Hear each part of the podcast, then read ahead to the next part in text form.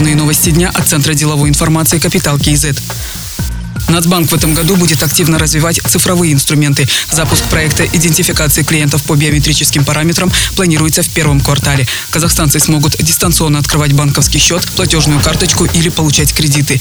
С министерствами внутренних дел, юстиции, информации и коммуникаций прорабатываются вопросы онлайн-идентификации клиентов с использованием биометрических показателей. Это распознавание лица или голоса. В ближайшее время запустят межбанковскую систему моментальных платежей.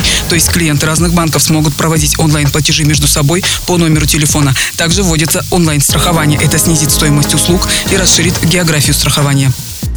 Шесть компаний и три физических лица подали апелляционную жалобу по ликвидации Банка Астаны. Все они будут рассмотрены 9 января. Из-за апелляции не вступило в силу решение суда о принудительной ликвидации банка и не начались выплаты по возмещению вкладов. В Казахстанском фонде гарантирования депозитов уточнили, что сумма выплаты составит порядка 37 миллиардов тенге. Почти 100% депозитных счетов физлиц и индивидуальных предпринимателей, открытых в Банке Астаны, гарантируется в полном объеме.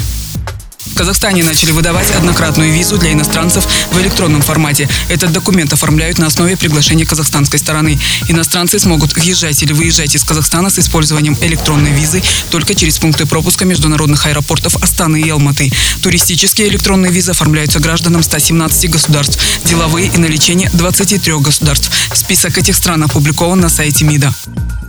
Вступили в силу новые нормы беспошлиного ввоза товаров для личного пользования. Это касается международных почтовых отправлений. На адрес одного человека без пошлин можно доставлять товары на 500 евро и 31 килограмм в течение месяца. Если норма будет превышена, то надо оплатить 30% от суммы превышения, но не менее 4 евро за килограмм. К примеру, стоимость посылки 600 евро. Пошлина в 30% будет уплачена с разницей в 100 евро. Такая же система действует, если есть превышение по весу. В странах Евразийского экономического союза введены дополнительные требования к маркировке продуктов. Теперь производитель должен крупным шрифтом помечать продукты с содержанием генно-модифицированных организмов. Надпись ГМО надо наносить рядом с единым знаком обращения продукции на союзном рынке, и оба знака должны быть одного размера. Новый техрегламент разработали и приняли в декабре 2017 года. Тогда на адаптацию бизнеса к введению новых требований было отведено 12 месяцев. Этот срок истек в конце декабря 2018 года. Другие новости об экономике, финансах и бизнес-истории казахстанцев читайте на Капитал Киезет.